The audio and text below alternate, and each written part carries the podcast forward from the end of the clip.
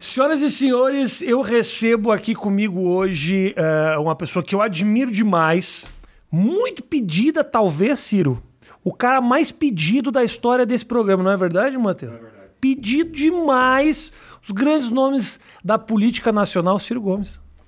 Bom, eu que também tenho prazer. uma alegria muito grande, Pô, Rafinha. que uma prazer. alegria grande porque eu sou seu fã antigo, sou, sou admirador, acompanho Obrigado, irmão. Tamo junto. aí desde bastante tempo atrás. É uma verve humorística, mas que não perdeu a, né, a necessidade de, de agregar a esse humor uma reflexão com uma linguagem que as pessoas gostam de entender. Erro muito, erro aqui. muito, mas tem muita gente que está aqui com a gente. Olha, quem fala toda hora, como eu, estou é. falando de mim, necessariamente Sim. erra. Mas assim, sabe, errar e se desculpar pelo erro claro. nobilita a opinião. Mas eu estou feliz e também quero agradecer a turma boa, porque ninguém tem a militância que eu tenho. É, então. Então eles vivem pressionando todo mundo para me trazer e eu estou feliz de estar Fiquei aqui. Fiquei impressionado e há muito tempo, né? Isso estava me contando nos bastidores como é que tu fez para para chamar essa turma e tornar esse cara que é eleitor ou que virou eleitor numa comunidade ao teu redor. Como é que se faz isso, senhor? Achei interessante isso também. É, eu eu, quando acabou a eleição, acabaram as eleições de 2018,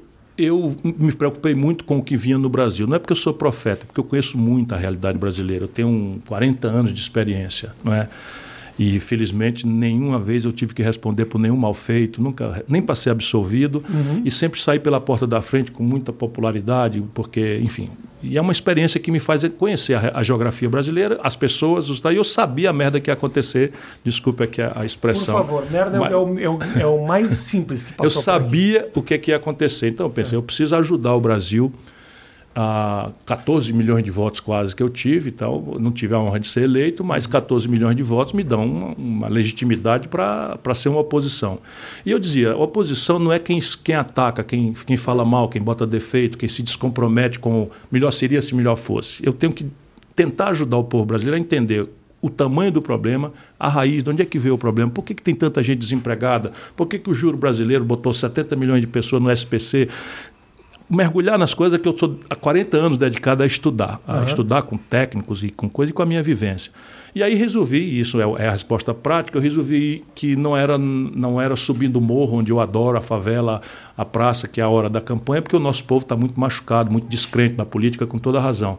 Eu pensei, quem vai poder ouvir isso, mastigar isso não é? e, e, e, e preparar uma corrente de opinião no Brasil são os jovens que não têm o cacuete, os vícios, o fanatismo lulopetista ou bolsonarista, porque parece assim que se o Lula andar pelado na rua, o Bolsonaro andar pelado na rua, se chamar Jesus de palavrão, o outro chamar. Uhum. Não acontece nada. Essas Sim. pessoas relativizam e está tudo bem uhum. e tal. E isso é um desastre. Não é?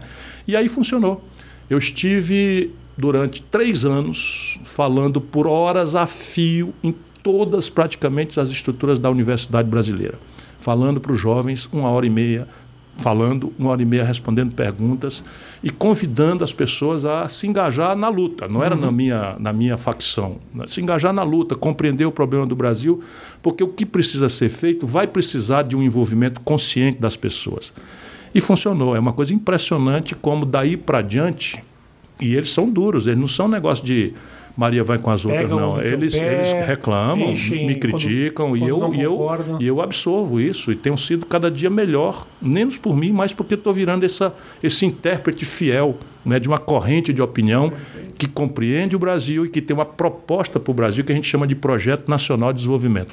Isso virou um livro, essa experiência virou um livro, é um livro que explica por que, que aconteceu tudo isso que está acontecendo no Brasil, sustento com números, com argumentos né, uhum. cerebrais e não emocionais, nem de ódio, de ódio, e propõe. Basicamente, talvez a minha grande contribuição seja oferecer uma solução para o problema brasileiro. Existe uma solução, Ciro? Existe. E nós temos uma solução? Veja, deixa eu lhe dizer aqui o que é está no livro, hum. mas vou lhe resumir para todo mundo estar tá nos acompanhando.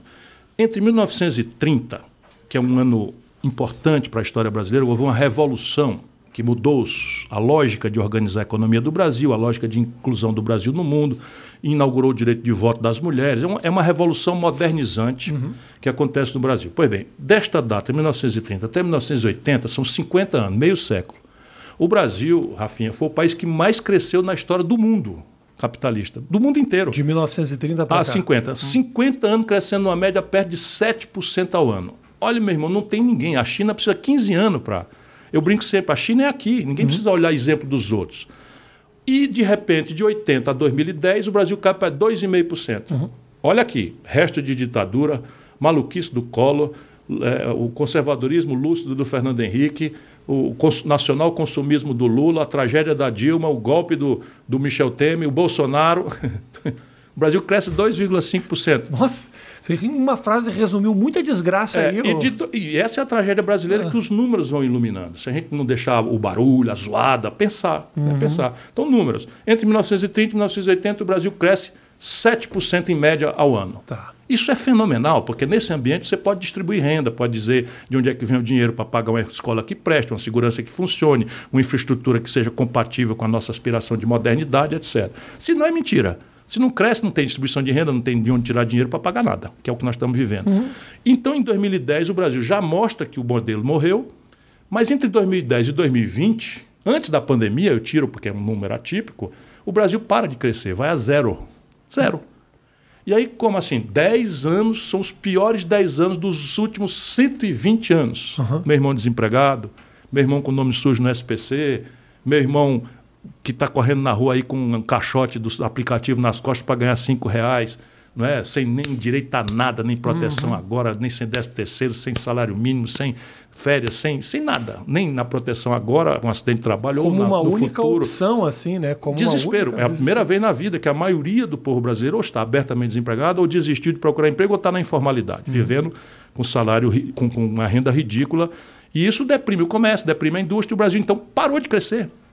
Ora, 10 anos, então vamos olhar aqui. Quem são os responsáveis? A gente gosta de ver o culpado. Eu, uhum. eu prefiro a, a, o conceito de responsável.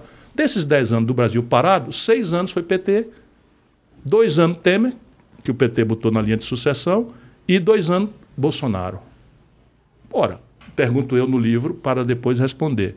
Se o céu abençoado pelo Cruzeiro do Sul é o mesmo, não é? Não mudou Sim. a rotação da Sim. Terra, o céu é o mesmo. O chão de 930 não tinha notícia de petróleo. Nós não tínhamos a Vale do Rio Doce, que prospectou maior, uma das maiores províncias minerais do mundo. Nós não tínhamos a Embrapa, que ensinou a produzir soja num negócio que parecia deserto, que era o Cerrado. Portanto, o chão generoso e pródigo é mais do que o mesmo, é muito melhor do que o mesmo, porque agora nós temos petróleo, temos minérios, temos uhum. água, temos, enfim, solos agricultáveis como ninguém no mundo tem. A China depende de nós para comer. Para o brasileiro saber, a China 1 bilhão e 300 milhões. Então, o maior fenômeno do, uhum. do, do, do, desenvolvimento mundial contemporâneo depende de nós para comer. Então, veja, o chão é o mesmo, o céu é o mesmo e o povo, na época de 30, desse meio século, era um povo rural, analfabeto, sem oportunidade de nada. Que não tinha nem direito de votar, porque era tudo controlado por coronelismo de interiores e etc., e oligarquias. Porra, o que está acontecendo? O que está acontecendo? A política, Rafinha. Porque nós estamos, você está me dizendo, dando um quadro de uma situação onde nós estamos mais, mais, uh, uh, mais aptos ao crescimento. São números. E, e paramos de crescer. Então o que está uhum. fracassando? A política. Ora, mas a política é a linguagem da democracia. E aqui que está a questão, né? A política está desmoralizada.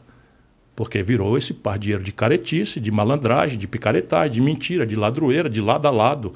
E agora o Brasil deve ser a única única nação do mundo em que o partido hegemônico de esquerda censura o debate uhum. e chama o povo para o passado. O papel da esquerda no mundo nem sempre foi hegemonizar o poder, mas foi sempre fazer a história avançar. Olhar para frente. Criticar a realidade, formular alternativas, sinalizar para uma sociedade ideal, uhum. sem classes, etc. Muitos equívocos foram cometidos, mas só no Brasil, e não tem outro lugar no mundo, a, o, o, assim dito esquerda, porque é tudo mentira, porra nenhuma de esquerda, é uhum. é tudo picaretagem ideológica, chama o Brasil para um passado que é de um populismo rasteiro, despolitizado, sem projeto e corrupto. E aí está aí a confusão. O... Então vamos, qual é a solução? Tomar a política. Uhum. Esse passado que você fala é uma, é, é uma vontade que essa esquerda, que o PT, no caso, tem de lembrar de um momento há pouco tempo atrás, onde as coisas, a princípio, uh, estavam melhores. Não, então vamos chamar. Aos olhos da população. É, então vamos chamar de volta o PSDB. Porque também houve esse uhum. voo de galinha. Porque o modelo é o mesmo, Rafinha. Agora, como é que faz, Ciro? Uh, eu te vejo falando muito. Falando e, e, e trazendo possibilidades de soluções. Como é que você faz para ser ouvido num momento onde o grito é muito alto? não só da esquerda, como dessa direita uh, conservadora extremamente radical, que me parece, será que o público ele tá afim de ouvir? Será que o povo, tá. o eleitor, ele quer tá. ouvir? Veja. Ou ele quer a mitar no Facebook, ele quer espalhar fake news? Não, a política está desmoralizada, é preciso ter essa humildade. Então a primeira grande questão é tentar demonstrar para a população que fora da política não tem como resolver o problema do feijão, o problema do salário, o problema do passagem de ônibus, o problema de ser atendido decentemente ou de forma irresponsável e grosseira no posto de saúde, sabe, de sair com a consulta e não ter um exame com especialidade. É a política que define uhum. tudo. Se a gente conseguir mostrar isso para o conjunto da população, a partir daí muda o método. Por isso que esses dois extremos, que não são extremos de nada, deixa eu te dizer que é para a população nos acompanhar, é o mesmo modelo. E o modelo é assim, pode ser resumido num, num tripé macroeconômico. Você já deve ter ouvido né, falar uhum, essa estrambótica uhum, expressão, sim, né? O tripé macroeconômico. É um resumo. Passou aqui. Entrou o resumo é assim. Entrou por aqui, saiu por aqui. E, aqui. e, da massa dos brasileiros. Mas uhum. a gente precisa saber que quem inventou isso foi o Fernando Henrique. Uhum. Em 1999, depois que o Brasil quebrou três vezes, se arrebentou, foi bater na porta do FMI. O Lula manteve. O Lula não dizia que era contra o PSDB, então foi lá e fez a mesma coisa. Aí mas é a mesma coisa? Sim, a mesma coisa. Qual era, qual era o tripé macroeconômico do Fernando Henrique? Câmbio flutuante, superávit primário e meta de inflação. Ninguém precisa entender isso que é isso agora. Estou uhum. só dizendo para discutir, não é para provocar ninguém, não é para lacrar, não é para nada, é porque o que nós precisamos é mudar esse modelo. Senão vai dar no mesmo resultado. Não interessa trocar Chico, Maria ou Manel por, por, por Rita, Pedro ou, ou, ou José, uhum. porque está aí o resultado. Então, qual, qual, é a política econômica do Lula? Câmbio flutuante, superávit primário, meta de inflação. Ninguém precisa saber o que é isso, mas é igual. Uhum.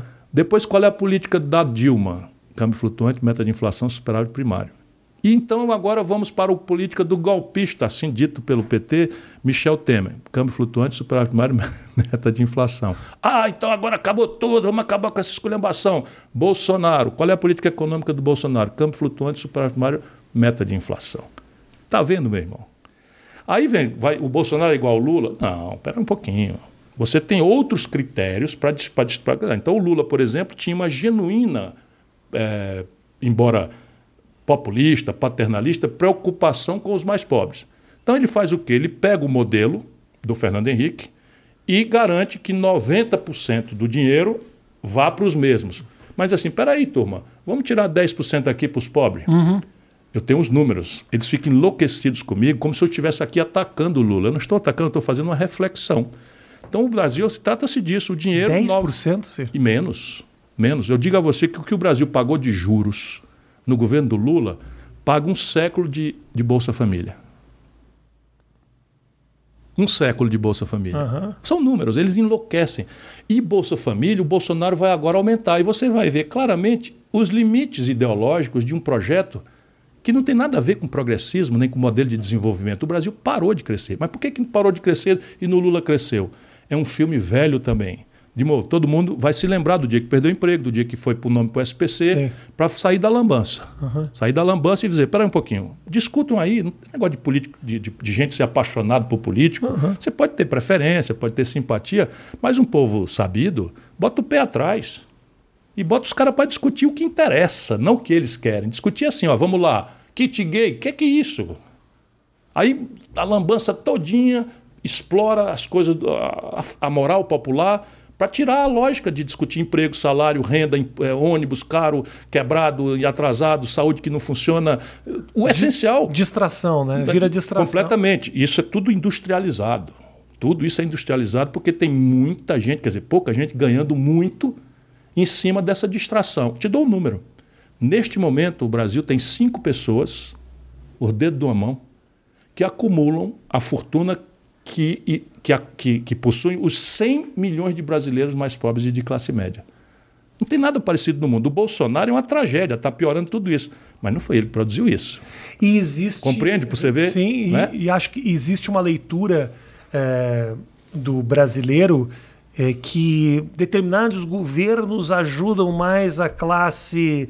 É, que os mais ricos, ó, esse ajuda, o outro ajudou menos. Na verdade, todos os governos até hoje tiveram uma relação de uma relação com a, a, fortuna, né? Garantiram que esses caras, que em muitos momentos uh, deram uma grana para uma campanha, quer dizer, essa relação com os bilionários, os milionários, ela existiu desde sempre. É, a prevalência do poder econômico no mundo capitalista é um problema grave. Uhum. E a, a, democracia do mundo inteiro está desafiada a achar uma fórmula em que o dinheiro não seja o argumento derradeiro de construção do poder político. O mundo inteiro está discutindo isso. Há uma, há uma agonia da democracia representativa antiga. Quando essas campanhas elas passam ah, para a internet, quando elas passam a não ser tão caras, quando o povo passa a engajar com os seus com os, com os planos e com os projetos mais do que com as pessoas ou com os comerciais maravilhosos, eu acho que começa a se desconstruir um Óbvio, pouco isso. mas isso tem que chegar ao ponto da democracia do século XXI. Nós estamos conversando aqui, milhares de pessoas estão nos acompanhando. Percebe? E, e, e, nada impede que milhões de pessoas, amanhã, se quiserem, também possam ver, porque esse conteúdo está disponível por esse instrumento democrático, embora extremamente contraditório, que é a internet. Uhum. Mas o, a gente não pode mais ter uma democracia representativa do século XIX, que é o Brasil. Veja, no mundo inteiro já manda direto para o povo discutir as coisas que importam. Porra, se eu tenho um sistema de impostos em que eu cobro 15% de quem ganha R$ 2.050 uhum. E cobro 27,5% de quem ganha um milhão de reais por mês, isso está errado. Sim, sim. Mas como é que vai consertar? Em Brasília? Em Brasília? Fecha as portas, os gabinetes, vai lá o camarada e diz assim, mas peraí um pouquinho, desse milhão aqui eu te passo 100 mil é. aqui por baixo da mesa e tal. Nós não podemos... Sabe quando é que vai passar uma reforma que mude? Quando eu chegar à presidência da República e formular esse projeto que está escrito... Ah e mandar para o povo votar. Pode mudar, sabe? Quando, quando tirar. Tinha que trazer esse negócio Brasília, tinha que trazer aqui para o Rio de Janeiro, para São Paulo, porque vai protestar. O cara para protestar hoje precisa pagar 800 reais de ida e 800 reais de volta. Os caras já estão isolados no meio do nada decidindo as coisas. Fica muito não, simples. Hoje Brasília é uma comunidade que as pessoas não conhecem. Eu até defendo muito Brasília como comunidade, hum. porque a gente só fala de Brasília com negativo, que é hum. esse Praça dos Três Poderes. Mas hoje já há em Brasília uma comunidade que é capaz de protestar já com centenas de milhares de pessoas. Fui injusto. Um abraço para o Gama, para Santa Maria, onde eu fiz matérias maravilhosas então, é. e, e o povo lá. Mas é... mesmo, ó, mesmo na Asa Norte. O já povo tem, tem um bode do, do plano piloto. É o povo isso. de fora ali. Mas é fora. a Praça dos Três Poderes. A é. Praça dos Três Poderes é um mundo alienado mesmo. Os três poderes. Tem uma uhum. alienação gravíssima. Mas o que eu estou querendo dizer é concretamente, faz parte de como fazer as coisas acontecerem. Uhum. Então, o mundo inteiro e aqui por que, a elite não quer? Por causa disso. Então vamos lá, eu vou propor uma mudança em que o rico vai pagar agora não mais 27%, o seu super salário, mas vai pagar 35%. Aí você diz, ah, mas isso é uma mirabolância. Não, eu já fiz isso. Eu fui ministro da Fazenda do Itamar, eu comandei a economia do Brasil, eu já fiz isso. Sabe quantos países do mundo, Rafinha, não cobram imposto de renda sobre lucros e dividendos empresariais distribuído para a pessoa física dos barões? Só o Brasil e a Estônia. Uhum. Eu já cobrei. E o, o, o, o nós vamos retoricamente, o, povo deu as seis eleições a nós progressistas, considerando o Fernando Henrique um cara moderno, arejado, social-democracia, o PSDB e tal, era de fato um, uma proposta avançada e tal. Pois bem, dois Fernando Henrique, dois Lula e dois Dilma tiraram o imposto. Uhum. E fica com essa lambança. Sou de esquerda, uhum. outra de direita. Outra... é, lambança, lambança. Onde é que você... Gira tudo na grana, né? E, e, e assim, então, uhum. acharam o caminho do crime perfeito. Censura o debate ideológico. Eu sou de esquerda, então agora eu posso me aliar com Renan Calheiros, posso me agarrar com Sérgio Machado, posso botar o, o, o Michel Temer na linha de sucessão, posso entregar o Palocci, o Brasil, Palocci devolveu 100 milhões de reais, não foi um acidente, era o uhum. braço direito do lulopetismo. Desculpa, nós vamos discutir isso. Sabe por quê? Porque 70% do povo brasileiro, nosso povo, amado povo brasileiro, votou exasperado nesta anta criminosa chamada Bolsonaro. Foi por causa disso. Não é porque o povo virou fascista ou gado, como eles chamam. O povo votou porque o povo viu Deixa a te... debacle econômica uhum. sem precedentes que o lulopetismo produziu e o escândalo, a corrupção levada ao eixo central do modelo de poder do Brasil. Deixa eu te fazer uma pergunta que é do Ciro, que é do, do, do coração. No momento que você fazer uma opção, Ciro, de vou, vou falar do PT, vou falar. Que não deve ter sido em algum momento uma opção das mais simples ou foi para você? Continua muito doída, não. Então, Veja, como eu- é que é essa dentro de ti do tipo, olha, eu preciso dizer, o É muito sofrido. E eu só passo, ah, só dou esse passo porque eu tô, considero que o Brasil está ameaçado hoje de ser uma ex-nação. Falo isso comovidamente, com a minha experiência, com a minha maturidade, com os meus erros, com meus defeitos. E nenhum deles é no campo moral. E eu dediquei a minha vida. Ninguém precisa acreditar nisso, mas quem quiser pesquisar, dediquei a minha vida. São coisas assim. Aos 36 anos de idade, ex-prefeito, ex-governador, ex- ex-deputado, eu tinha direito a três pensões vitalícias que me dariam hoje mais de 80 mil reais. Nunca aceitei sequer requerer essas menções.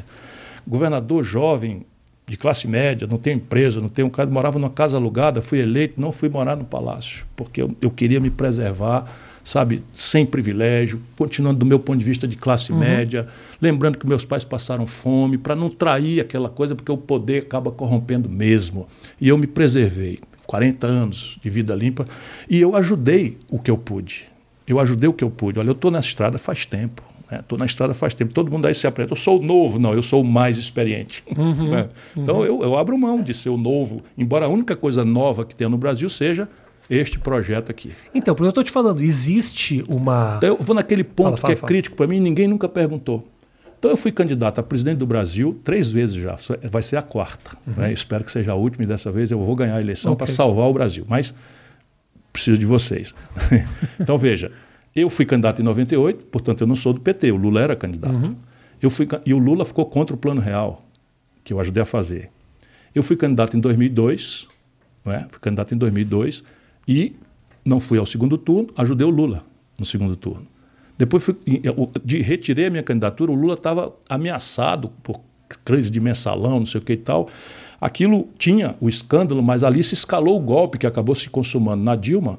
E eu estava ali, sete horas da manhã, agarrado na luta, mostrando os dentes, brigando, arrumando inimigo para defender a democracia brasileira. Tirei a minha candidatura, podia explorar, né? Era, ah, ah, Não, retirei a candidatura, ajudei.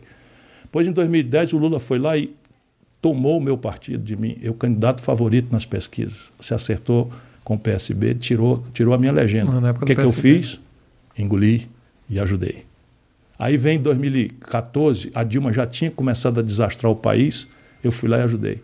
Aí chega o golpe. Por que golpe? Porque a Dilma nunca cometeu crime de responsabilidade. Ela foi uma presidência trágica.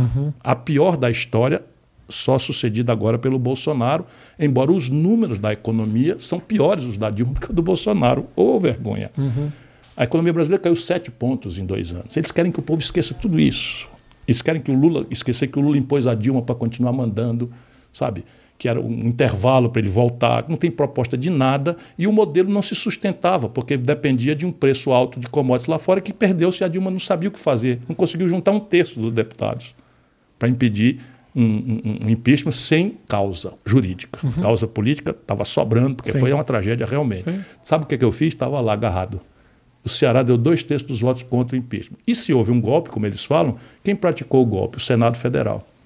Quem presidiu o Senado Federal? O Renan Calheiros. Quem estava na sequência, líder do MDB e presidente do Senado? O Eunício Oliveira. Com quem que o Lula estava agarrado um aninho depois, mentindo para o povo que era candidato, estando inelegível pela lei da ficha limpa. Compreende? Aí, meu irmão, entornou. Daqui para frente, eu digo, agora é cumplicidade. Mas como é, que faz, Ciro, ah, essa relação criada pelo, do PT com esse centrão, com essas figuras todas que você está dizendo aqui, elas mantiveram. a- a- a- talvez se a Dilma tivesse um pouco mais de habilidade política, ela poderia segurar essa onda. A chave Como não é é que você essa, faz Rafinha. nesse momento, Ciro, que você. Você sente que você precisa dessa turma? Você se alia com eles de alguma forma, com esse centrão que está ali há muito tempo? Ou batemos neles também? Isso é uma mentira grosseira, a qual o Fernando Henrique deu um. Você tem que entender que eu sou um cara extremamente ignorante. Eu faço de conta Não, que não, eu tô não, não, não, mas você não tem nada de ignorante, você está fazendo as perguntas no ponto. E, e a gente não tem essa explicação clara porque todos eles querem que esse assunto seja Se eu- varrido para baixo do tapete. Se eu falar merda, Ciro, você falar, Rafael, você acabou de falar merda. Eu vou baixar a cabeça e falar, você tem toda Combinado, mas eu, eu, eu, eu, eu compreendo porque você está interpretando o nosso povo. Então, veja, existe hoje um cinismo que o PT está impondo aos jovens brasileiros, isso eu não vou aceitar, de que a gente tem que governar com os bandidos. Sim, isso é mentira. À luz da história brasileira, isso é mentira. É recorrente essa prática? É, mas veja, a chave não é essa. A chave é a rua. só se aliou de forma, vamos dizer, podre, com esse lado podre da política, Porque quem per perdeu a rua. Perdeu o apoio. Uhum. Então a chave é a rua. Maneira... E a chave da rua é a gestão da economia. Da mesma maneira, o Bolsonaro agora abriu as pernas porque começou a perder oh, popularidade. Pronto, eu, veja é como você. Rejeição. Veja, mas essa é uma história que vocês mais jovens estão testemunhando e eu uhum. conheço há muitos anos. Uhum. O, essa turma toda, eu conheço eles todos. Boa parte são meus amigos. Uhum. Porque você tem essas figuras públicas e tal, mas a gente convive. Claro. Cumprimenta senta junto, janta, toma uma, fui colega de um, colega de outro, não sei, conheço todos, todos, todos, todos, todos, todos, todos mesmo. Uhum o bem e o mal, o que isso significa. Pois bem, estavam todos com o Collor. Na véspera do impeachment do Collor, perdeu a rua, degringolou, quer dizer, degringolou a economia, perdeu a rua, o Collor, então, tenta se agarrar. Quem faz a defesa do Collor numa sessão que eu estava sentado na galeria do Congresso, como o jovem governador Ciro Gomes, forçando a mão do impeachment? Roberto Jefferson. Sabe quem é, não? Sim. Esse sim. que é agora o grande, o grande figuraça, né? O grande, o grande ariete do uhum. bolsonarismo boçal. E o Roberto é um cara muito inteligente, mas ele agora resolveu entrar na viagem lisérgica. Mas, né? acre... Mas acredita mesmo é só para ter a... é só porque é para estar tá lá no... picas. Só para estar tá nas cabeças. Ele né? acredita no que entra no bolso dele e da uhum. filha dele ontem. Uhum. E ele agora até saiu de um câncer, saiu da cadeia e está com essa lombra aí aparecendo umas fotografias com as armas atravessadas, falando em Bíblia e tal. É. é uma viagem licérgica, mas eu estou é. falando no simbólico. Os outros todos estavam também. É. E foram por impeachment do Collor. Nós passamos o impeachment do Collor com dois terços dos votos. Uhum. Depois eles estavam, sabe onde? Estavam todos na periferia do Itamar. E o Itamar não aceitou. Eu estava lá, ministro da Fazenda. O Itamar não aceitou. Aí foram para cima do Itamar, chantagearam o Itamar, CPI, lançaram a suspeita sobre. que é assim que faz. Então, a imoralidade, a bandalheira, o banditismo, sempre levanta o discurso moral. Porque todo mundo, eles acham, tem um rabo grande, preso, escondido. Então vamos agitar aqui, porque a gente pega o rabo dele e ele volta para a máfia e se aquieta. O Itamar não era da máfia, uhum. como eu não sou. Resultado, o, o, o, o Argrives, braço direito do Itamar, presta atenção, juventude. O braço direito do Itamar foi acusado lá de um negócio. O Itamar disse: ó, ele é inocente, mas eu vou afastá-lo. Quero preferência na CPI, que apure se ele é culpado ou não. Se ele for culpado, ele vai para a delegacia de polícia, mas eu sei que ele vai ser inocentado. Emparedou a CPI, a CPI apurou, o cara era inocente. Volta desagravado. Eu já tinha feito isso no Ceará como governador, uhum. para não ficar dependendo de bandido com medo de CPI. Para não é nego caso, negociar com Que é eles. o caso do Lula. Uhum. Né? Aí, essa gente se reconcilia, sabe onde eles estavam? Com Fernando Henrique. Aí, o Lula ganha a eleição, sabe com quem eles estavam? com o Lula. O Roberto Jefferson, o Lula deu para ele os Correios. Um Sabe me... como nasce o escândalo do mensalão? Memória. Roberto Jefferson, pilhado, roubando aquele cara do Correio, recebendo um pacote de dinheiro. O Roberto Jefferson meteu na cabeça que aquilo era uma armação do Zé Disseu uhum. para destruir o PTB e não pagar conta. E o Roberto Jefferson, então, vomitou aquela coisa toda que deu no mensalão. Valdemar Costa Neto tinha o DENIT. Está lá com o Bolsonaro. Mas vamos lá. Aí depois um do mérito, Um mérito você tem que dar para esse pessoal, Ciro. Fazem amigos fáceis. Adoro. Sim, mas é uma veja, coisa que eu, eu tenho dificuldade para fazer amigos nesse sentido. Mas vamos, eu admiro muito. Mas vamos falar sério, hum. porque a gente precisa olhar para o futuro. Uhum. Eu não estou condenando aqui porque eu conheço o ramo. O ramo é duro, não é, uhum. não é para conversa para poeta, nem para amador, nem para estagiário, que é outro grande problema claro. você mandar para presidente. Esse povo está todo lá eleito, Rafinha. Uhum. Ele não tomaram esses mandatos, ele está eleito lá por quem? Pelo nosso povo. Então o buraco é bem mais embaixo. Então é assim, preciso dizer o seguinte, ó meu irmão, presta atenção no teu voto, porque como é que é? O cara vai te procurar, sobe o morro, entra na favela, vai na palafita, entra no ônibus, faz um carro de som dizendo: meu irmão, você está ferrado, vote em mim que eu vou lhe ajudar, vou lhe trazer emprego, saúde, educação, cafezinho aqui, não sei o quê. Você já não acredita muito, mas porra, tem que acreditar em alguém, escolhe. Aí no dia seguinte você esquece o cara, o cara vai lá e vota tudo contra. Portanto, a gente precisa ajudar o povo a entender. Isso não é populismo, não é o ah, salvador da pátria. Não. Sabe? A gente tem que ser, falar sério com o povo. Eu compreendo, porque o dinheiro deforma, a mentira é uma coisa inerente à política. Um povo desesperado que muito pouco já convence às então, vezes. Então, né? é, é, isso. E, e, e, mas isto dito, não é? a gente precisa fazer duas coisas. Primeiro, politizar o povo para que o povo dê valor ao seu voto. Saber que o feijão, que a carne que subiu, que a inflação que está aí, a caristia de volta, a classe média que está tomando 30% de reajuste de, de, plano de saúde, Tudo isso é a política. Tudo isso. A energia agora vai subir mais 20%. Uhum. E ainda vai ter problema. A economia brasileira está indo para o vinagre, como nunca aconteceu. Olha, conheça a vida. Pois bem, tudo isso é resolvido na política. Tudo isso. Olha a história. O céu é o mesmo, o chão é o mesmo, o povo é o mesmo. Por que, que a gente crescia 7% ao ano durante meio século e de repente agora a tragédia é a nossa história? Sim. Percebe? E a violência campeando, 58 mil homicídios. Isso é mais do que a guerra civil da Síria. Sem contar os homicídios aí do, do vírus também, que muitos deles foram homicídios. Quase também. meio milhão de pessoas mortas é. pelo, pela, pela, pela imprudência, pela a, falta de competência. Política. Homicídio. Político, homicídio. homicídio. Homicídio. Homicídio de massa chama genocídio, um uhum. assassinato de milhares, de cem, centenas de milhares de pessoas. Essa é a primeira ponderação. A segunda é negociar com essas pessoas é um imperativo da democracia, mas negociar o que e como. Essa é a diferença. Negociar o quê? A reforma do país. O que, que o Lula, o Fernando Henrique, o Collor negociaram com eles? Medo de CPI e eternização no poder. Essa é a grande questão. Então você tem que negociar a reforma do país, um novo modelo para o, para o sistema de impostos, um novo modelo para a educação, um novo modelo para a saúde pública, dizer de onde é que vem o dinheiro para pagar as coisas, para não andar mentindo para as pessoas, que é o que, volta a dizer, esse livro propõe concretamente. Só que quando eu digo que vou cobrar imposto sobre as grandes heranças muito mais alto, os barões ficam contra mim, uhum. mas não vão dizer, ah, eu vou votar contra esse cara porque ele vai aumentar imposto contra mim. Olha, se ele disser isso, ele me elege. Ele não vai dizer isso. Atenção, ele vai dizer, o cara é bocão, o cara é temperamental, até muito inteligente, muito preparado, sério ele é, mas o cara é temperamental, é o que a gente ouve falar uhum. né, nessas coisas, como se as pessoas estivesse convidando as pessoas para casar comigo. Uhum. A Gisele a Gisele está aqui até me aguenta, me aguenta bem. E eu não sou temperamental coisa nenhuma, eu nunca extrapolei da minha autoridade em vários cargos que eu ocupei. Vamos nesse tema que eu acho incrível, que é eu fiz, eu, a gente fez com, no Ilha de Barbados que a gente fez, né, Matheus? Com, com, com o Ciro à distância. E em um certo momento eu me lembro que você falou um palavrão e falou tipo, eu tenho que segurar minha onda aqui. Então você está tentando de alguma forma rever isso, Ciro? Eu, eu não sei nem se tem sentido nisso. Não tem. Porque tem também tem um, tem, um, tem um sujeito, não sei se você já ouviu falar, chamado Bolsonaro, que fala as maiores atrocidades e é considerado, não, esse cara fala mesmo o que pensa. Será que de repente essa tua vontade de se uh, de rever não. essas coisas não pode te prender um pouco? O que é que tu queres, Zélio? Entra mesmo. Soltar entra a caneta. Mesmo. Ah, Pronto. Não, deixa não, o meu, esse microfone. Aí, aí vou dar um mérito. Aí é contra a regra. Vou dar um mérito pro Matheus. Isso aqui, esse pedestal, é feito para o que bate na mesa não vai no microfone. Mas é costume, é, eu também certo. fico com um negocinho aqui na mão. Deixa isso no ar, viu? Vamos ver quem é que manda lá em casa. não, então veja. Sim e não te respondendo a é. pergunta. Eu, eu infelizmente. Como o Ciro engoliu né, da mulher falou: não, não, é isso mesmo. Dá a caneta, o que, que, precisa mais aqui? Olha, tô, tô, feio com essa camisa, já troco outro. Eu, eu, infelizmente, sob certo aspecto, hum. sou um sexagenário. Completei hum. 63 anos de idade. Hum. E as coisas vão adquirindo perspectiva. Isso é um elemento.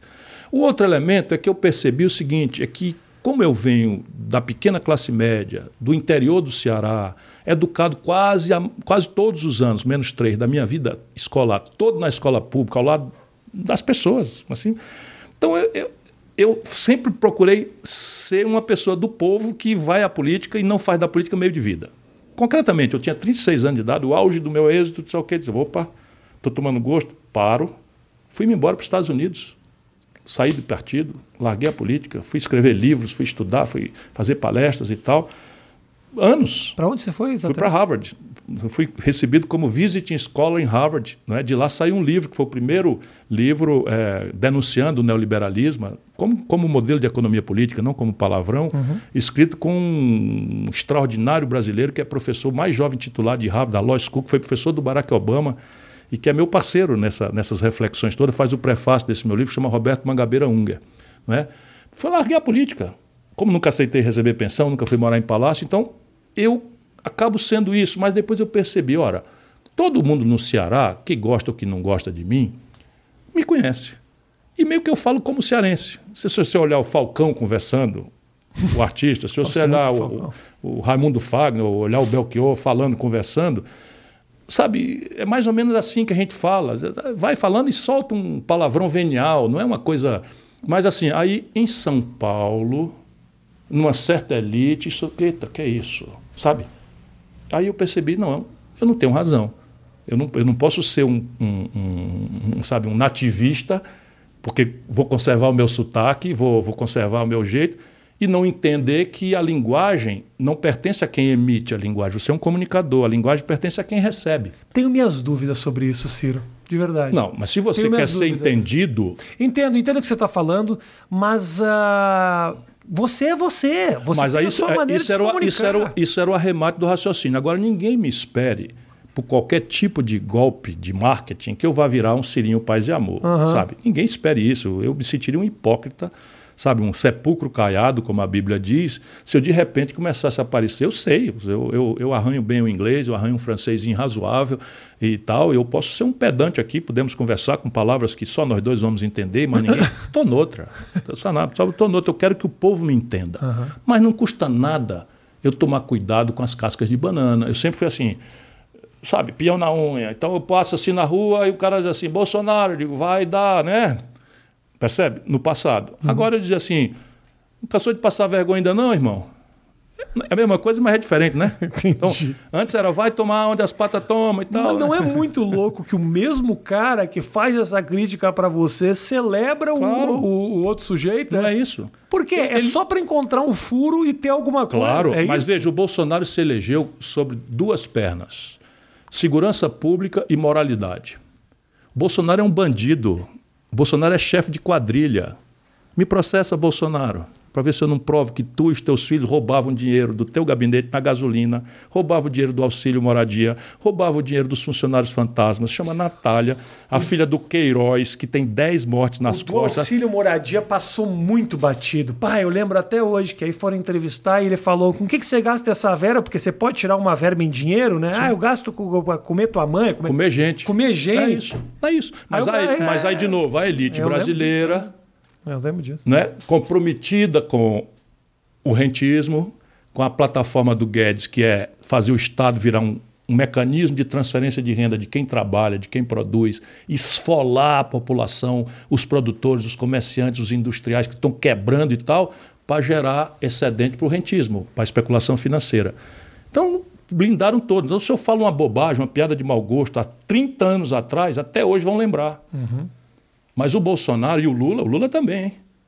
O Lula, o Lula fala disparates, assim, os mais aberrantes nessas agendas identitárias, que eles são monopolistas da defesa. Tudo papo furado. O que o Lula pensa das mulheres eu conheço.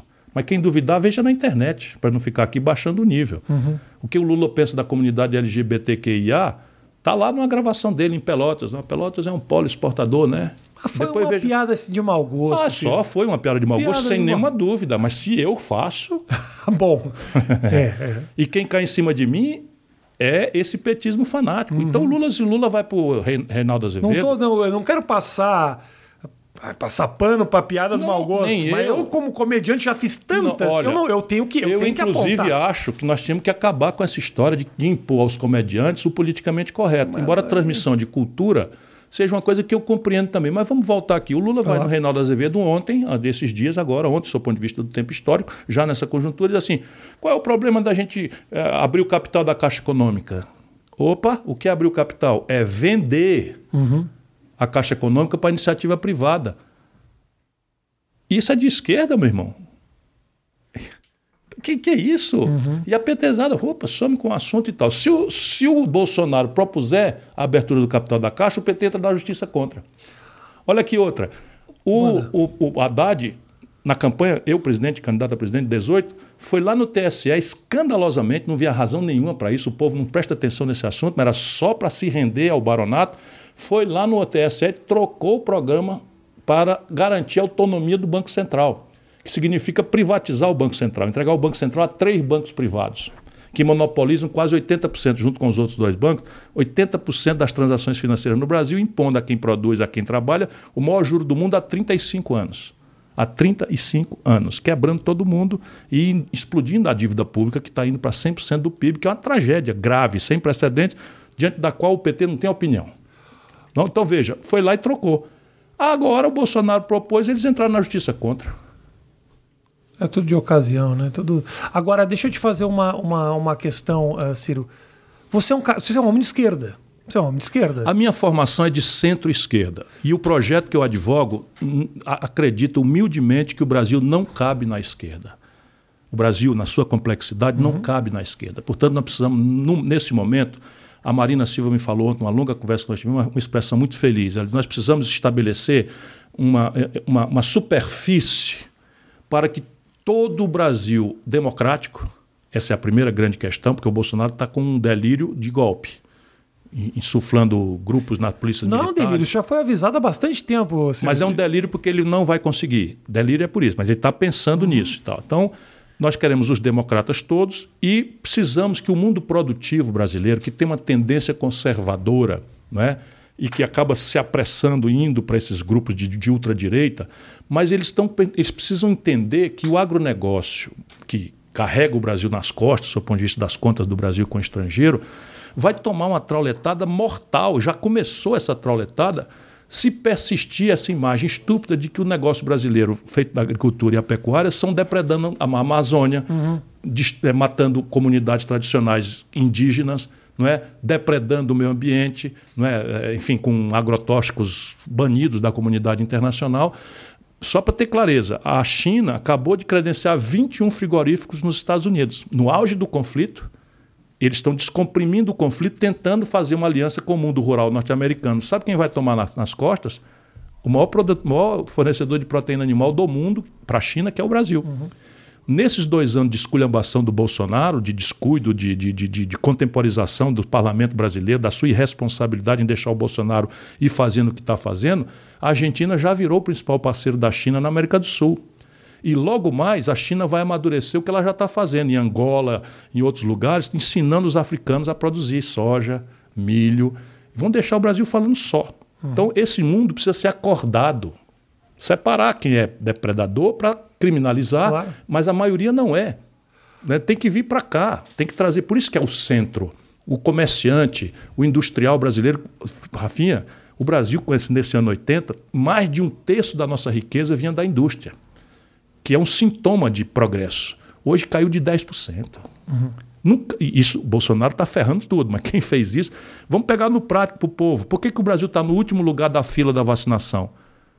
Porque nós sabemos fazer vacina há mais de 120 anos e agora ficamos sem saber fazer mais. Não temos como, temos que importar. Vamos fazer justiça. Nós estamos 42 lugar e nós estamos à frente do Zaire. Então é importante deixar claro. É muito isso. importante. Conseguimos estar nós na frente. Não do... estamos em último lugar. Uma injustiça com o Ciro, mais uma das injustiças de Ciro Gomes. Pois é. Então pedir desculpa por essa grave injustiça, mas o fato que eu quero chamar a atenção é o seguinte: nós entramos na pandemia e o Bolsonaro é um genocida, é um assassino em massa. Eu não tenho a menor dúvida mas façamos justiça. O Brasil entrou na pandemia sem ter respiradores. Uhum. O Brasil entrou na pandemia precisando importar da China máscara, equipamento de proteção individual para os profissionais de saúde. Por quê? Porque destruíram, nessa lambança esquerdista de Goela, destruíram a indústria brasileira.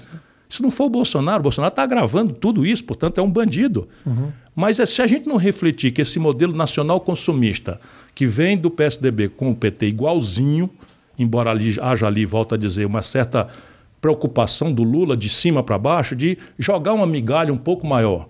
Mas o típico disso é o FIES. Sabe o que é o FIES? O FIES é o fundo de, de, de empréstimo para estudantes pobres que não podem pagar a universidade sim, particular. Sim. Olha, olha o esquerdismo APT. Francamente, né? vou cometer aqui outra injustiça. Mano. Sabe o que é está acontecendo hoje, Rafinha? 6 milhões de garotos brasileiros, de jovens, iniciando a, a vida pública, a vida pessoal, profissional, estão com o nome sujo no SPC. Já, já nasce com dívida. Por quê? Porque o Lula pegou uma montanha de dinheiro público, passou para o empresariado privado, que gerou os maiores conglomerados de educação privada do mundo durante o governo do PT. Surgiu no Brasil, não foi nos Estados Unidos nem na Alemanha. Os maiores conglomerados privados de educação do mundo surgiram no Brasil com o Lula. Pois bem, os empresários receberam essa montanha de dinheiro do povo para o seu bolso e no caminho ficou um estudante brasileiro endividado. Isso é ser de esquerda?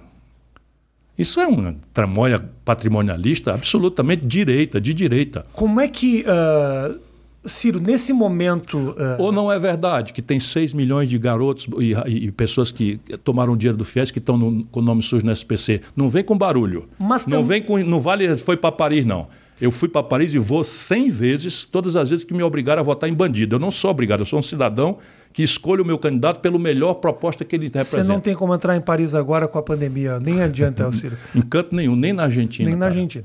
É, mas também uma série de, de jovens estudantes tiveram a possibilidade de fazer uma universidade de alguma forma que não teria. Perfeitamente, viva. Na Colômbia, 42 de cada 100 garotos de 18 a 25 anos, eu peguei porque é o melhor exemplo, muito mais pobre do que o Brasil, estão na universidade. No Brasil, 18 de cada 100. Eu vejo, uh, Ciro, você consegue nesse momento ver duas frentes que você precisa combater? Não, não, uh, que é a direita e essa esquerda que você tanto uh, já citou aqui, mas não torna o teu trabalho ainda mais desgastante? Nossa, como é difícil. Nossa, como é difícil. Mas e, você tem, e você sente que tem uma. Eu, eu tenho um lugar onde eu preciso bater mais forte aqui ou não? Não, eu, o, que eu, o, que eu, preciso é, é trocar o método. Então, em vez de barulho, zoada, eu quero dizer, meu irmão, é o seguinte: o Brasil cresceu durante meio século 7% ao ano. O céu é o mesmo, o chão é o mesmo, o povo é o mesmo. E agora cresce zero. Dez anos sem crescer nada. Seis foi PT, dois Michel Temer que o PT botou lá e dois Bolsonaro. É isso que nós temos como resposta? Essa é uma tragédia. Eu estou propondo que a gente denuncie a tragédia e propõe o futuro, uma resposta, uma produção. Então, basicamente, eu não estou atacando os dois, eu estou atacando uma coisa: eu, é a falta de projeto. Eu tenho ideia do que uh, você deixa muito claro os seus projetos e suas ideias. O que você acha que seria desse país no caso de um segundo mandato do Bolsonaro e o que, que seria desse país no caso de uma eleição do Lula? O Brasil está na iminência, e isso já é meu otimismo, de ser uma ex-nação. Porque uma nação não é um ajuntamento de pessoas no mesmo território que têm em comunhão uma língua. Isso não é uma nação. Uma nação é um conjunto que, de, de, de pessoas num território e essas pessoas têm uma celebração entre si de um objetivo comum, em que cada um dá sua contribuição na proporção do que pode dar e recebe né, um prêmio pelo seu esforço. Uhum. Isso é que faz uma nação se reconhecer como tal. O que está acontecendo no Brasil hoje? Uma parte da nossa elite empresarial é cínica, descrê da política, cansou de financiar, de financiar político bandido, cansou de pagar imposto, de, de pagar propina para agentes públicos e, foi induzida a acreditar na, na, mitologia neoliberal, na destruição do Estado, na demissão do Estado do domínio econômico e tal. E de repente começou a enfrentar uma competição que não é isto.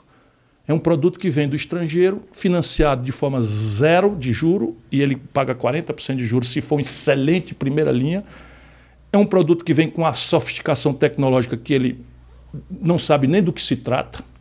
E é um produto que vem numa escala tão grande que o preço final é mais barato do que custa produzir a mesma coisa. E aí ele está tomando na testa. Nós, nós, nós, nós fechamos 25 mil indústrias nos últimos três anos, quatro anos no Brasil.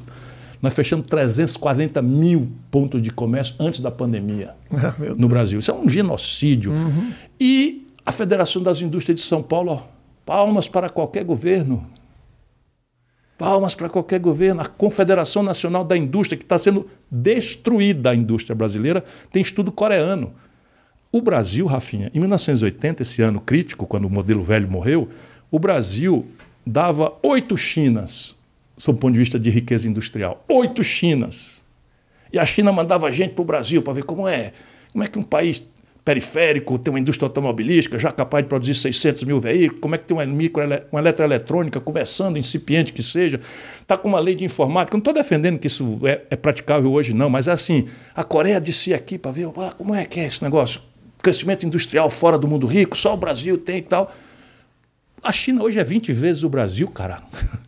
20 vezes. Mérito dela ou incompetência nossa? Mas é muito, muito mérito dela e muita incompetência da, das, dos, da classe dirigente brasileira. Estou te dizendo, claro. enquanto a indústria brasileira foi devastada, a CNI bateu palma para todos os governos e para todas essas políticas econômicas ruinosas que destruíram com ela. Por que me pus a pensar? O meu livro responde. Por quê? Por que, que isso acontece? Ora, porque nós desenvolvemos uma doença, uma patologia que vem com o plano real, que eu ajudei a fazer, e que o Fernando Henrique corrompeu não corrompeu o ponto de vista de, de ladruagem, corrompeu o ponto de vista de manipular a popularidade para explorar, explorar, esse consumo fácil que, que, que, vem ciclicamente e se reeleger e quebrar o país. Mesma coisa do Lula, igualzinho.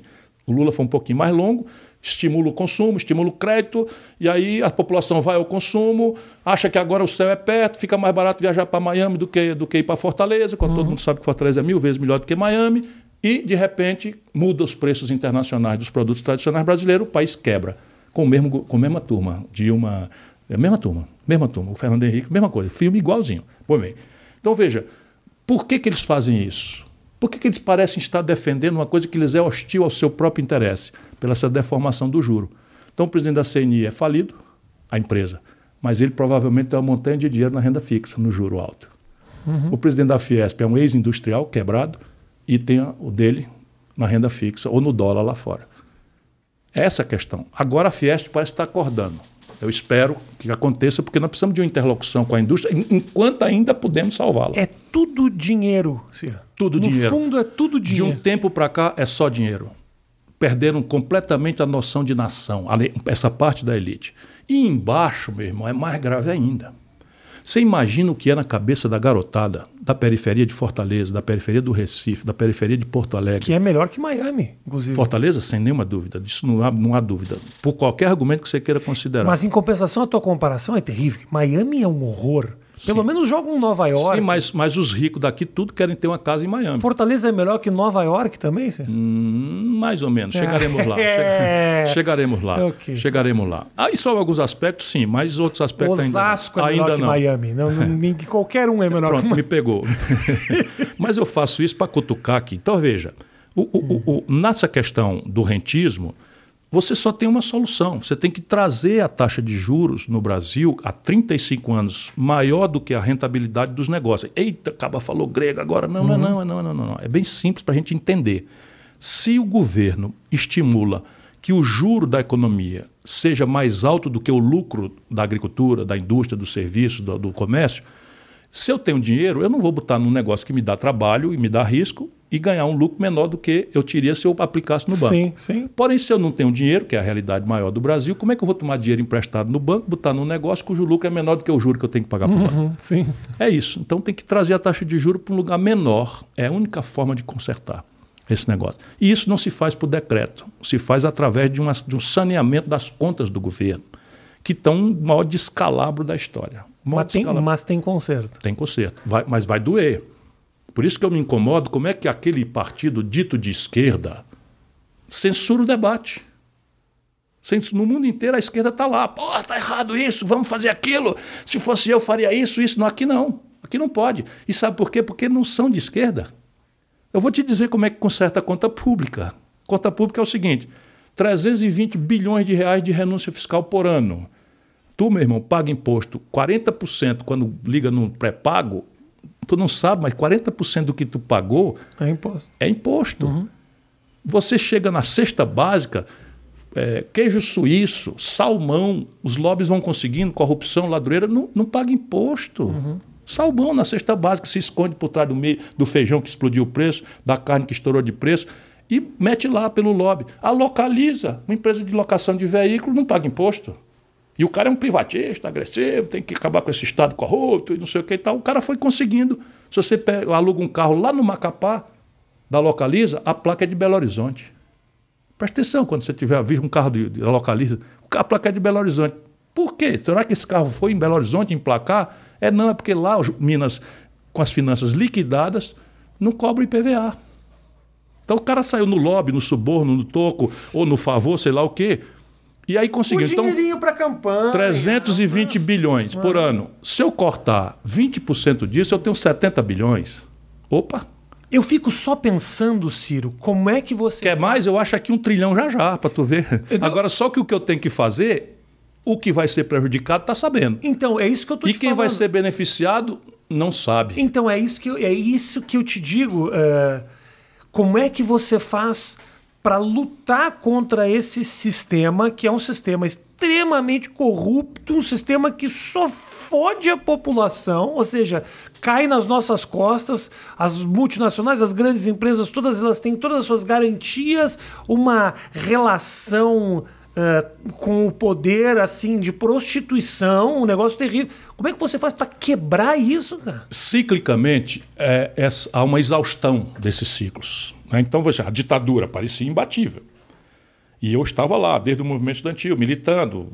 Tínhamos diversas correntes, tínhamos comunistas, eu nunca fui comunista, mas, enfim, flertava ali com a esquerda católica, o partidão, etc. Enfim, sempre fui democrata e tal, social-democrata, socialismo democrático, mas estávamos todos juntos ali e conseguimos, derrotamos a ditadura.